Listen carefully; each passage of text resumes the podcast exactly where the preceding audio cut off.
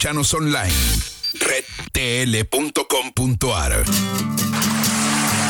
Día miércoles, Info María, la planta sagrada. Estamos de nuevo en vivo con el señor Taita Chuli, querido, de 420 Conocimientos, con quien llevamos adelante este, esta nave se llama Info, ¿No info, me escuchás a mí? Info, Info María. Ahí, ahí te escucho. Ahora sí, perfecto. Mire usted, que se me está poniendo rebelde el operador el día de hoy, pero le vamos a dar pelea. Le vamos a ganar. Seguimos en este espacio. Info, info, info, Info María. Escuchame una cosa, eh, seguimos con lo que te corté recién. Sí, eh, vamos a seguir con la, la pregunta que hizo Poli, si mal no recuerdo. Sí, Eh, bueno, retomando eso, eh, nada, más que nada dejar en claro eso, que se puede, eh, se puede, puede ir a, a- a UPAC, y la puede buscar en, la- en las redes sociales, que es una organización que cuenta con un montón de profesionales y mucha, mucha información. Pero bueno, con respecto, y ahora voy al punto de vista personal y humildemente, como siempre, eh, cuando digo de hablar con nuestros hijos, ¿qué pasa? Eh, en la tele he visto el otro día un debate a raíz de que se abrió el tema de la despenalización de la marihuana. Y escuchaba una opinión y otra, y bueno, del lado conservador se escucha que eh, cómo puede ser esto, que, que lo otro. Y yo creo que el, el- el- el problema en un adolescente, y por eso también hago hincapié en hablar con nuestros hijos, porque Claro. el- lo- cuando uno cae en, en una, en una droga dura, eh, en el alcohol fuertemente, estamos hablando, no de tomarte una cerveza. Eh, según los que saben, en- en- que hablan en neurociencia, los psicólogos, es porque estamos queriendo tapar algo, un problema emocional. Y siempre, cuando es, estamos hablando de un adolescente, no tenés que fijarte en el adolescente, hay que fijarse en los padres. Entonces, ¿por qué digo esto? Porque escuchando el lado conservador, esa gente se piensa que dándole una tarjeta de crédito al hijo o a la hija y mandándolo al mejor club, no al, club de pudientes, se piensa que ya estamos cumpliendo con todo nuestro rol y el padre sigue en, en- en- en- en el laberinto de, de seguir laburando, siguiendo esa zanahoria y nos olvidamos de que tenemos un hijo y queremos tapar todo con una tarjeta de crédito dorada y como te decía recién, mandándolo a los mejores lugares, a los mejores colegios, clubes y ahí es donde se genera el problema. Porque ahí no solo se cae en la marihuana, ahí se cae en la cocaína, porque la- el, el- el hijo o la hija se siente eh, no se siente atendida, no se siente contemplada por sus padres y ahí es donde se genera todo, a mi humilde opinión, Sí. todos los problemas. Entonces, por eso siempre digo que la comunicación con nuestros hijos tiene que ser continua, muy fluida, de mucha confianza, no de amigos, siempre manteniendo el rol de padre o madre, pero de mucha confianza, que con eso vamos a lograr que nuestros hijos o hijas no nos guarden ningún secreto, no que es ahí donde se cae siempre en la oscuridad. Con respecto a lo que decía la, la chica esta, que obviamente cuando nuestros hijos ya son mayores de edad tienen total libertad de elegir lo que quieran, claro. lo mejor que hay, por eso se está luchando todo por la, por la despenalización y una regulación del autocultivo. Porque si nosotros tenemos ganas de fumar cannabis, ya fumando cannabis es medicinal. Eso de que es el uso recreativo, el uso adulto, medicinal, esa, esa mirada dual que le estamos dando a la planta está mal. La planta tiene una sola mirada y siempre es medicinal. Porque, por ejemplo, nosotros salimos de acá, yo tengo que atravesar toda la ciudad eh, con el tráfico, que la- te putean en toda la esquina, llegar a tu casa alterado y para la sociedad, ¿qué es estar bien? ¿Llegar y tomarte un clonazepam? Claro. No, vos agarrás, te armás un porro, le das dos pitadas y enseguida te equilibra. Entonces eso estamos hablando que es medicinal también, sin dudas. Totalmente. Entonces, ¿qué pasa? A raíz de que nosotros podamos cultivar legalmente, lo que nos vamos a salvar es, porque uno, por, esto, por, por más que sea ilegal, no va a, a dejar de ver consumo. De hecho, la problemática de drogas nunca, nunca decreció con la ilegalidad. Al contrario, siempre creció. Eso es una gran muestra de que fracasó. Fracasó el prohibicionismo, fracasó. Pero también sabemos que la ilegalidad es un negocio grande para, para pocos, digamos, ¿no? Y la, y la adicción es otro camino. O sea, hay, que comprender lo que es adicción con ilegalidad. La adicción es un problema de salud pública y la ilegalidad es un problema ya de, de las fuerzas policiales. Pero acá sabemos bien de que la ilegalidad no se quiere cortar porque ya sabemos que los narcos son socios de muchos eh, políticos, dirigentes, entonces se hace la fuerza porque hay mucha plata de por medio. Entonces nosotros pudiendo cultivar en la legalidad, vamos a tener un acceso seguro a la planta, vamos a saber qué estamos consumiendo y estoy dando un, un- un- panorama como de padre, no, no como, como consumidor, digamos, no, no como usuario de la planta. Entonces yo el día de mañana, mi hija, si se le da por consumir cannabis, si le hace bien, quiero que sea legal. ¿Por qué que sea legal? Porque si en caso de mi hija no puede autocultivar, ella va a tener que ir del transero, se va a tener que meter en zonas de mucho peligro, no vas a saber qué es lo que está consumiendo y ahí es donde, como vos, Emi, habrá escuchado que la marihuana dicen que es la, la- la droga, que eh, la, la llave a las Ah, drogas sí, duras, sí, sí. eso es totalmente mentira. La puerta a las drogas duras es la ilegalidad. Y ahí es donde iba, porque ¿qué pasa? Si vos no podés autocultivar porque es ilegal, vos no vas a dejar de consumir y vas a ir del transero. Entonces el día que vos vas del transero y no tiene marihuana, te va a ofrecer cocaína o te va, te va a ofrecer pastilla, te va a ofrecer paco, y es ahí donde tarde o temprano vos decís, bueno, no tenía marihuana y bueno, compro esta. Y ahí es donde se cae en las drogas duras. La ilegalidad es las puertas, es la puerta a las drogas duras. Esa es la realidad. No, no que la marihuana es, la- la- la puerta a las drogas duras.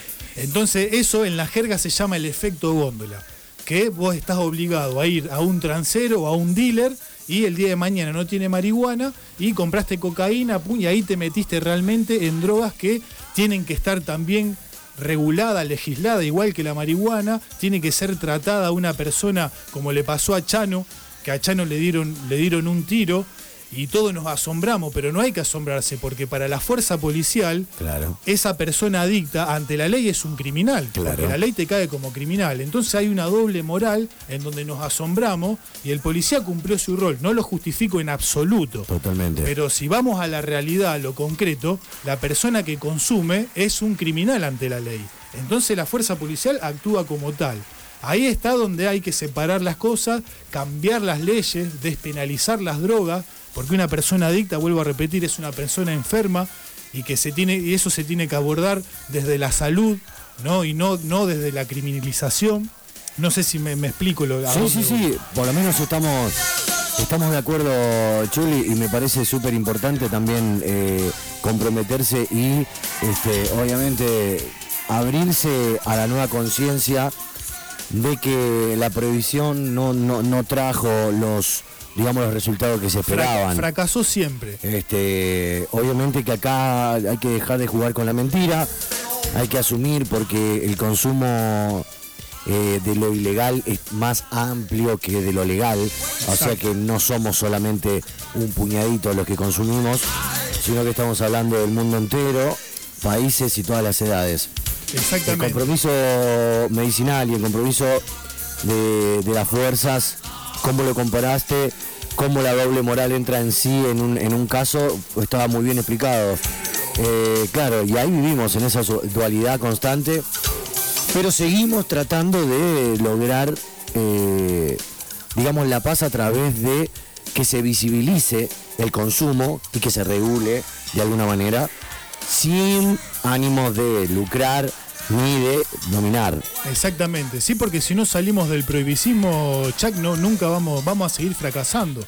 Porque como te decía recién, los, los registros marcan de que el consumo, la problemática de droga ha subido un montón. Los estados gastan millones y millones de pesos en acta, que en, en un 80% son de chicos que lo encuentran con un porro en el bolsillo o una abuelita que tenía dos plantas en la casa. Entonces es una locura total, es algo que no, no, no es razonable y es hora de que esto empiece a cambiar.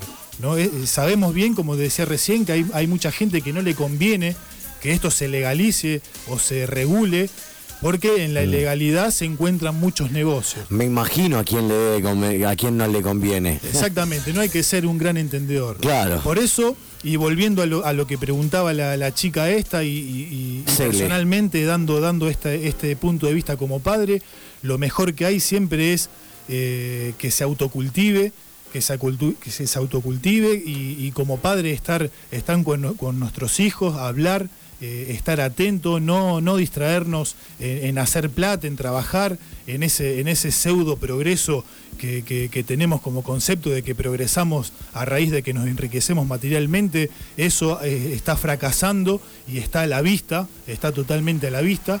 Así que bueno, nada, eso. Y siempre eh, ser totalmente consciente de lo que es la planta y lo que hablamos siempre. En un, en un uso no responsable podemos llegar eh, a, a caer en una dependencia que es por la pobre molécula THC, que es, es la, la molécula, más allá de que se habla mucho del CBD, el THC Sí. es la molécula más importante que tiene la planta Sí. a nivel medicinal, al nivel que, lo que uno lo quiera mirar. El THC. El THC es, es- es la molécula que bueno, interactúa en el sistema nervioso central, en los receptores CB1, y bueno, en un uso irresponsable, como siempre le llamamos, o en un, en un abuso, va a generar dependencia, que bueno, personalmente eh, he pasado por esa situación.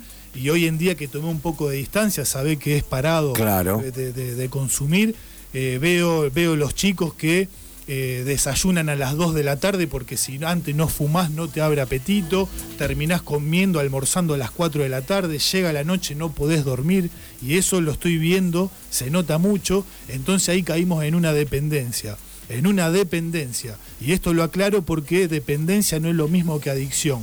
La planta de cannabis no genera adicción porque, como ya lo hemos explicado, es una sustancia liposa en donde se agarra del tejido graso nuestro y demora más o menos entre 7 o 10 días en salir. Y lo que, esto dicho no es una opinión personal, está dicho por la ciencia y los médicos. Sí. Lo que genera adicción es lo que consumimos químico, que como así como lo consumimos, vamos a orinar y ahí ya lo estamos despre- desprendiendo. Entonces ese desprendimiento brusco que, que hace el organismo es lo que te genera la adicción. Entonces eso que quede bien claro, la planta de cannabis no genera adicción, eso está, está comprobado por la ciencia, pero, de genera, pero genera dependencia en, en el abuso del consumo. Por eso hay que ser cuidadoso y cerrando lo de esta chica, Sí. eso es siempre hablando y concientizando a nuestros hijos, a nuestras hijas, de lo que es un mal uso de la planta puede desencadenar en, desencadenar en estas cosas, ¿no? Día miércoles, Info María, la planta sagrada. ¿Cómo te quiero, Chuli? ¿Cómo me gusta escucharte, loco? Eh, yo le aconsejo a la chica que críe una plantita con la hija, la cosechen y la fumen juntas, dice. Va, va a ver cómo va a lograr congeniar mucho más. Nuestro amigo el Tonga, obviamente, ¿quién va a ser? Un abrazo grande, hermano. El Tonga que tiene, me mandó una foto acá de, uno- de unos cactus. Uno- los cactus más raros los tiene el Tonga. Un gran, yo siempre digo, ¿son San Pedro eso? Yo quiero uno.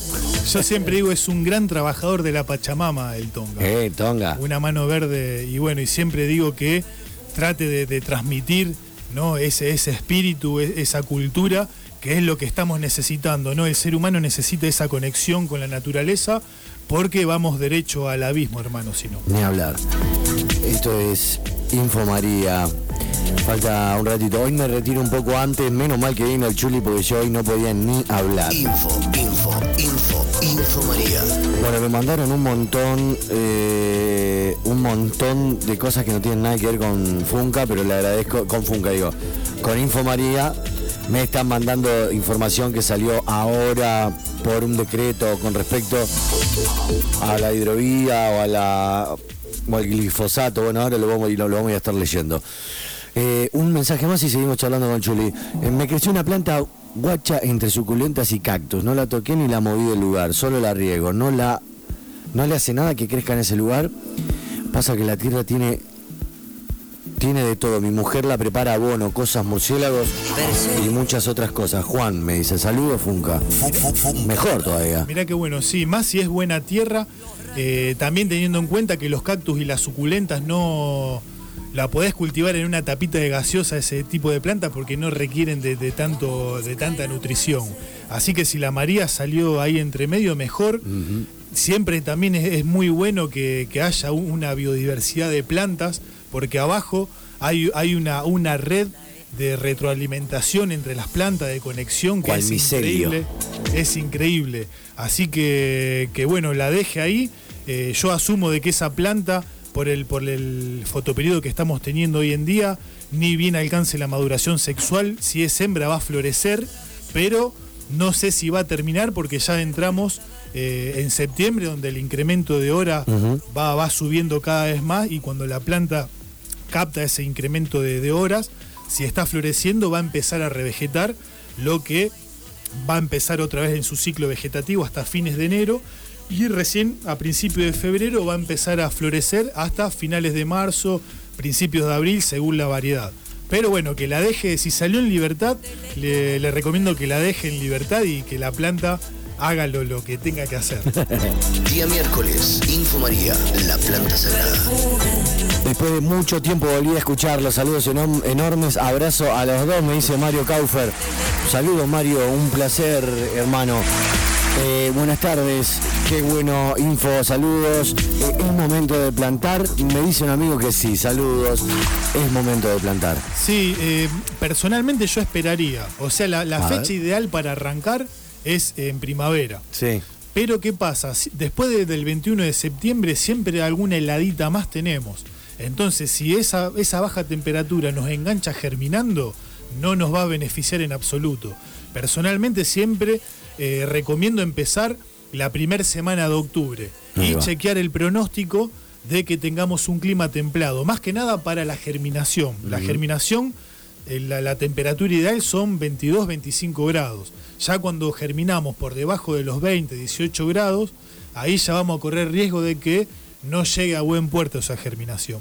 Así que lo, lo que recomiendo siempre es empezar en, en- en principio de octubre, que tenemos tiempo de sobra. Vos Imagínate que va a vegetar hasta enero. Cantame el periodo. Si plantamos en principio de octubre, este, esa planta, ¿cuándo tendría que ser cosechada? Y eso va, va a empezar, a principio de enero va a empezar eh, la floración. Con el fotoperiodo natural, siempre a principio de enero, eh, porque empieza la reducción de horas, el, el sol cambia de espectro, entonces la planta al captar eso ya empieza con el ciclo de floración a principio de febrero. Y según la variedad, puede llegar a finales de, de marzo, principios de abril, en caso de un, de un parental más activo, se puede ir a mayo hasta junio también. Pero más o menos ese es el, el- el lapso de, de floración, de febrero hasta abril, mayo, junio puede ser tranquilamente. Info, info, info, Info María. Esto es Info María, la planta sagrada, la sección en donde charlamos con el Taita Chuli, que lo estamos escuchando, es un placer escucharlo. Hola, Saque querido. ¿qué pasó? Che, te quiero pedir un temita. Punto estoy Mira. haciendo. ¿Estás escuchando, Pepe, vos? Un tema de, del indio, charro chino si puede ser. Sí, puede ser. Te mando un saludo enorme amigo y bueno, ¿Qué pasa, Pepe? espero Está- el sábado para la Ah, Fest. muy bien. Si nos organizamos, funcamos todos. Buenas tardes, saludos al Chuli, bienvenido nuevamente, dice la gente del 155 Muchas gracias. 94 1055. Este, ahí me lo acabas de borrar, hermano. Bueno, ¿te acuerdas que la vez pasada te mandé un mensaje eh, al 420 sobre un, esti- un tipo de, de María que yo nunca la había leído? Ah, la piliploide. Qué memoria que tenés. ¿Cómo hace? Y eso que fuma, señora. Pero dejó de fumar un par de años. Este, ¿qué es eso, Chuli? ¿Me Eso es como, es como una, como una flor mutante, como le llaman, eh, que se debe a, varios, a varias var- variaciones químicas Sí. de- de la- del genoma de la planta. Eh, es muy difícil encontrar eh, una planta de eso, no, no se da muy a menudo. Eh, pero bueno, forma, forma como unos cogollos dobles, viste que se hace como una, como una cresta, le queda arriba. Eh, son unas flores inmensas que se pueden, son de la misma calidad que una flor como la que conocemos nosotros. Sí. Eh, que es más, crece muchísimo más. que se llama, bueno, piliploide, como es una variedad piliploide, como te decía recién, y que se da en base a un, un desequilibrio ahí medio biológico, ¿no? De química de la planta, Ah. que te salen, cuando florece, te salen con todas estas plantas mutantes. Vos sabés que. ¿Te acordás cuando me- mi amigo Juan y Oviedo, que le mando un beso grande, me compartió la Afghana Skunk? Viste que era muy rara, o sea, desde las hojas hasta el, el cogollado, Sí. era muy rara por este cambio, ¿no? Porque era indoor y luego se fue a un balcón. Claro. Va, suponemos nosotros. Y ese estrés puede, puede llegar a generar algún tipo de, de formación rara en la planta, pero Sí. está lejos de lo que es una planta piliploide. Eso ya viene, como te decía, un, un- un desequilibrio químico del genoma de la planta. Es medio complejo explicarlo, yo lo he leído, Sí. no me acuerdo bien perfectamente, pero sé que es, es un, un desequilibrio que se genera ahí y que se da en muy, muy pocas ocasiones. Pero bueno, en caso de que nos encontremos, porque la duda es cuando vos ves esa flor mutante, vos decís, ¿esto qué es? Pero bueno, lo, lo- lo princi- lo- lo fundamental es que se puede consumir tranquilamente, que es como una, como una flor normal. Vamos todavía, qué lindo tenerte acá, Taita. Info, info, info, info María. Chuck, tengo esquejes y plantas revegetadas del cultivo anterior en, in- en interior. ¿Qué me recomiendan para, para abonar? Tienen un mes. Bueno, para abonar, eh, ahí quiero, quiero ser bastante cauteloso porque el- he, he discrepado con algunos cultivadores por medio de las redes. A ver.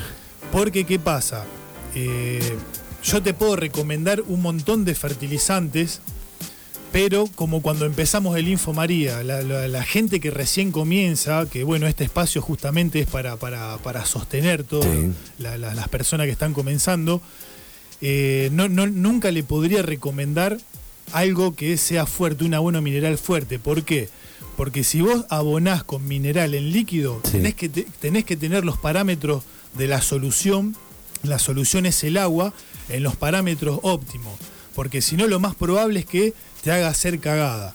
¿no? Lo más probable es cuando vos no medís pH o no medís electroconductividad, la planta va a comer de mala manera y lo más probable es que se te quemen. Por eso he discrepado con varios chicos en internet, porque ellos recomiendan y entiendo de que hay que vivir, entonces bueno, eh, como son influencer, hay muchas marcas que le regalan las cosas para que ellos recomienden, Sí. pero vos tenés que tener en cuenta de que la persona que está comenzando no va a saber, primero que no va a tener las herramientas para lo- lo- medir los parámetros y segundo que no va a saber medir.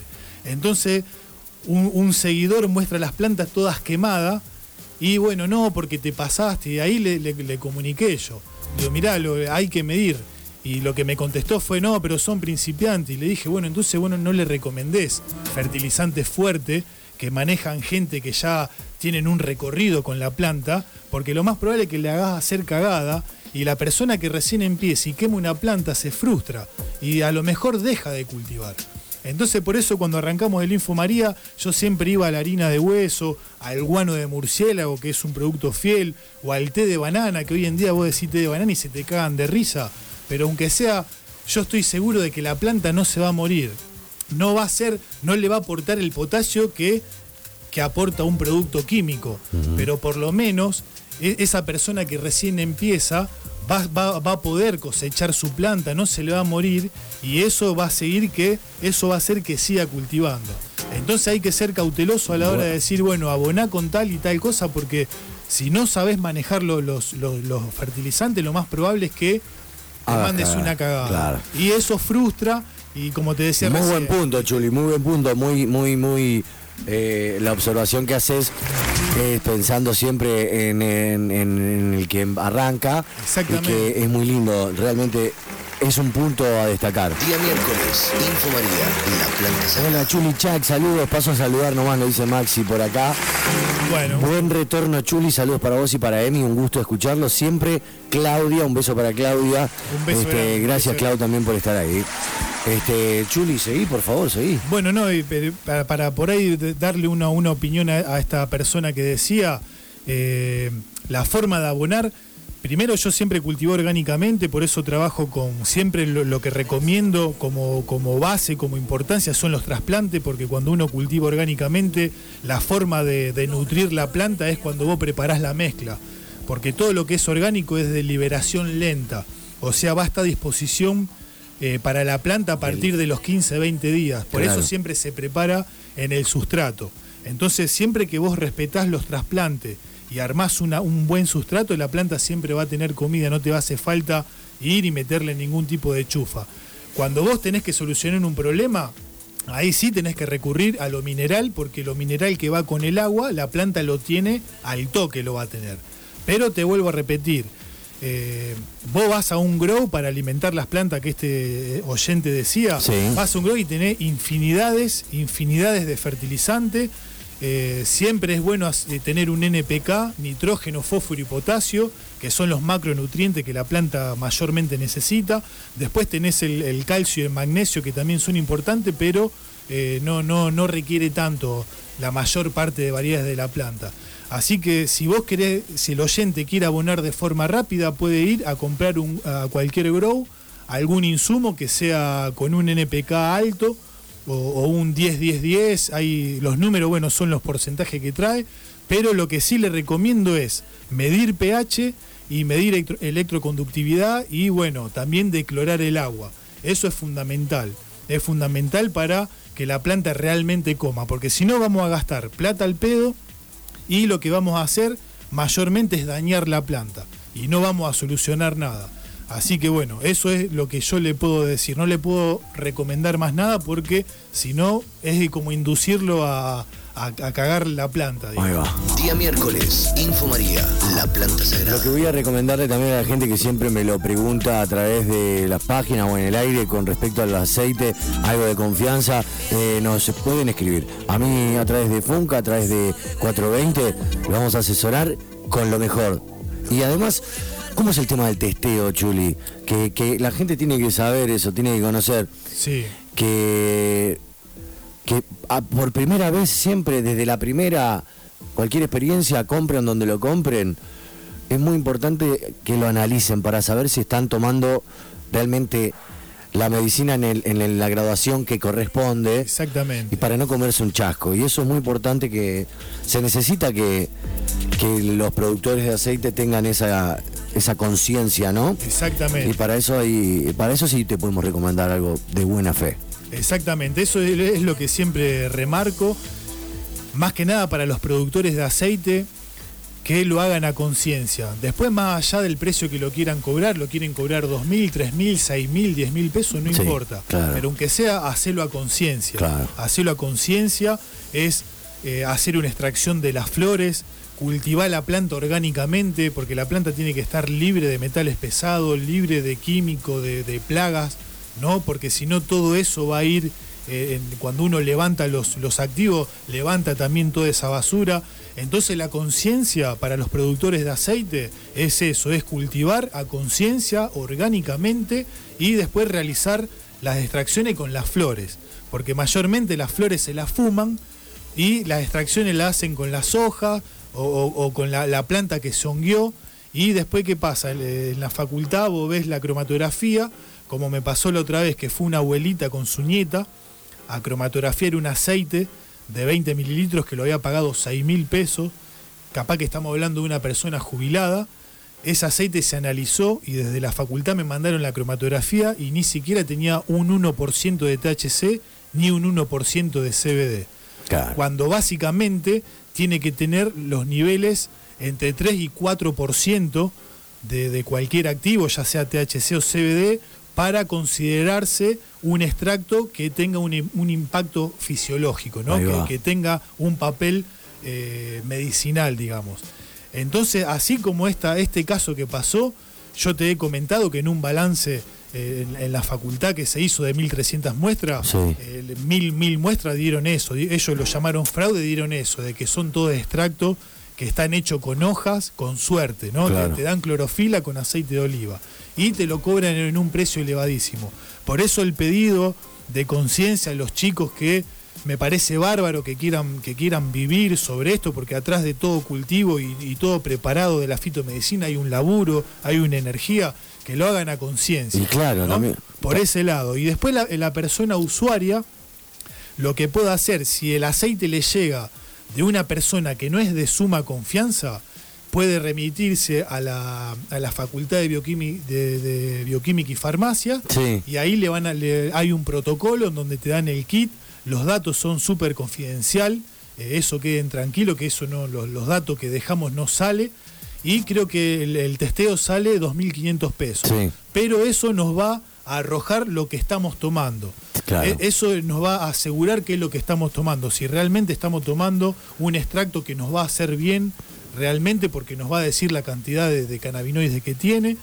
Después también se va a empezar a, a realizar un estudio de microbiología, ¿no? de, de- de tema microbios, y después se pueden analizar los terpenos, que son las moléculas del olor y sabor de la planta, que cuando hablamos eh, de efectos fisiológicos, ¿no? de, de- lo medicinal, los terpenos tienen muchísimo que ver, tienen un papel tan o igual que los cannabinoides.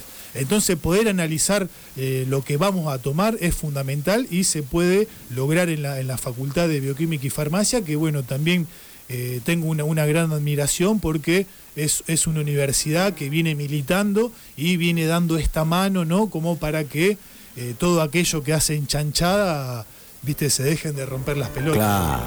Además, para, como siempre decimos en este programa, con esta sección, lo que intentamos es sacar de la sombra a la planta y ponerla en un lugar de conciencia y de sumo de suma responsabilidad. Info, info, info, info María. ¿Qué opinas, Chuli, del pasto cortado dejado en agua de lluvia hasta que se pudra como fertilizante? Eso Saludos. es, es perfecto, es una gran fuente de nitrógeno. Eso es una gran fuente de nitrógeno, lo que sí hay que saber después diluir, ¿no? Diluir eh, el agua en donde dejamos macerar el, el pasto, la materia vegetal verde, porque ya te digo, eh, va, va a tener una gran carga de nitrógeno. Claro. Eso es un buen preparado por- para el oyente que preguntó, por ejemplo, cómo, cómo abonar las plantas. Si la tenemos en vegetación, la planta requiere mucho nitrógeno para, para generar tejido, para, para hacer clorofila. El nitrógeno, eso sería un buen preparado. Y si la planta está en floración, podemos recurrir a un, a un guano de murciélago que se puede hacer en té, en riego, y eso va a aportar mucho fósforo. Y podemos trabajar con melaza de caña, que esos azúcares hace de que eh, estimular los hongos benéficos, ¿no? lo, lo que va a poner a disposición también alimento para la flora de, de las plantas. Gracias, Chuli. Chuck, le vengo regando con levadura de cerveza y un poquito de melaza.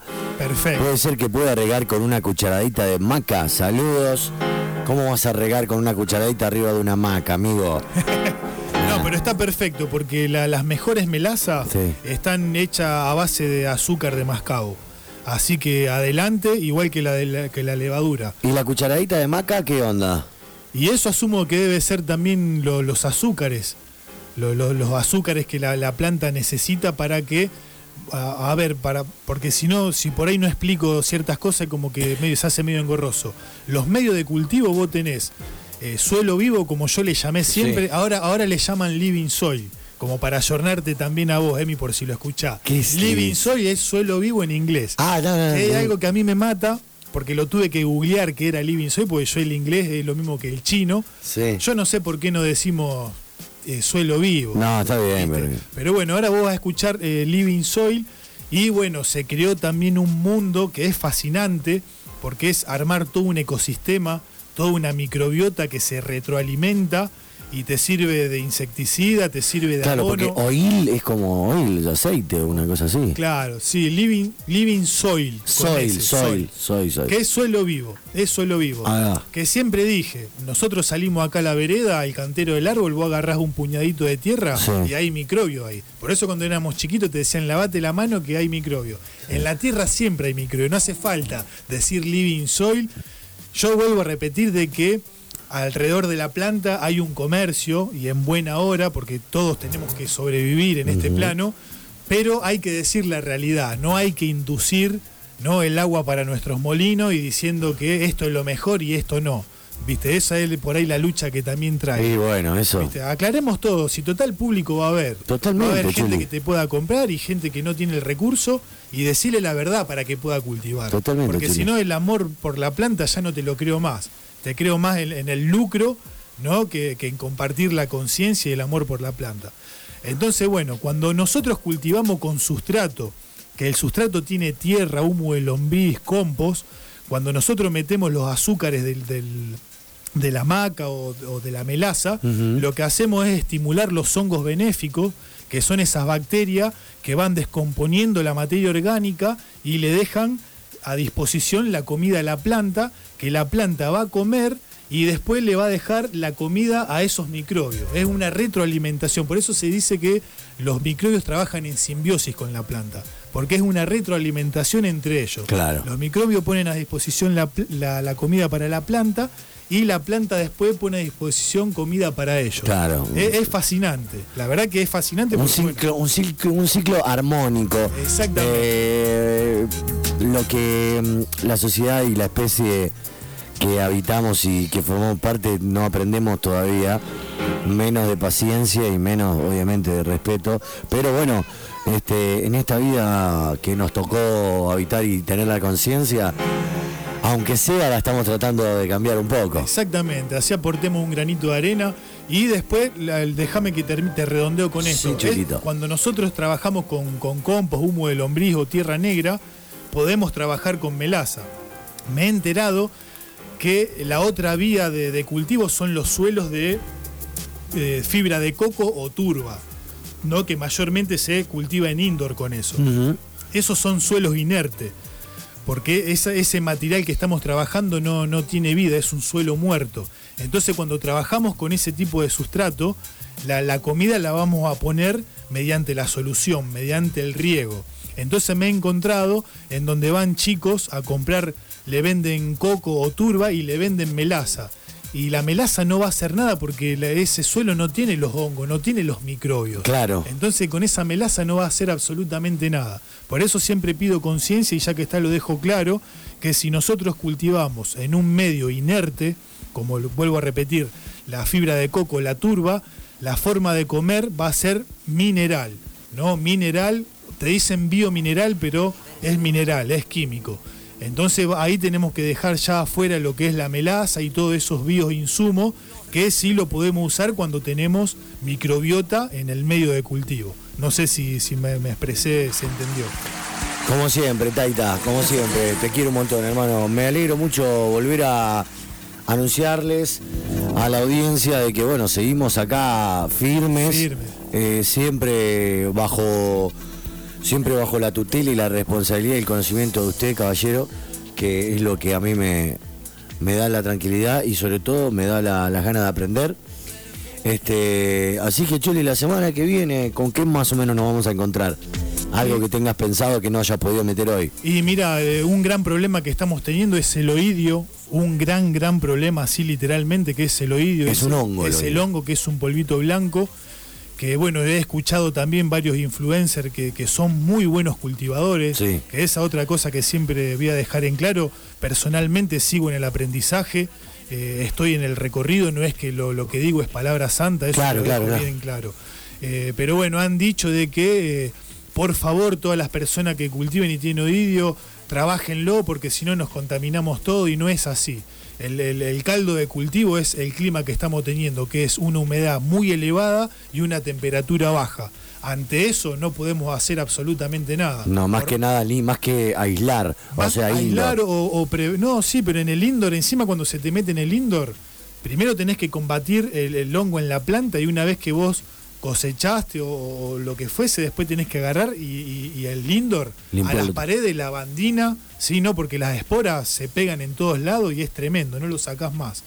Entonces no es una cuestión de que nosotros podemos estar alerta, siempre pendiente de la planta con los preventivos o combatiendo el hongo, pero no, no se debe erradicar el hongo ese, no se debe a que nosotros estemos ahí atentos, sino que se debe a las condiciones climáticas que son totalmente desfavorables, porque te vuelvo a repetir, casi todo julio y lo que va de agosto, por las noches tenemos eh, temperaturas bajo cero y una humedad del 100%. Y ante eso no podés hacer absolutamente nada, ¿viste? Bien. Chuli, hemos culminado el día de hoy.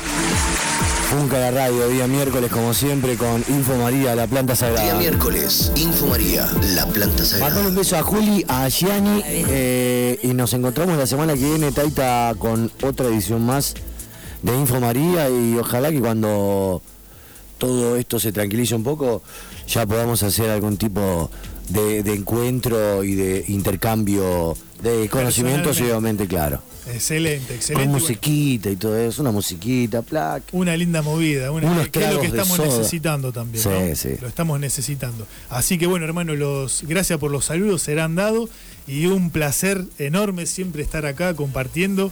Así que agradecido, hermano. Vamos. Miércoles, Info María, la planta sagrada. El Taitachuli de 420 Conocimientos. Agreguen la página en Instagram 420 Conocimientos con, con números, así 420 Conocimientos. Hagan todas las consultas. La semana que viene volvemos con más. Info, info, info. Gracias, Chuli. Info María.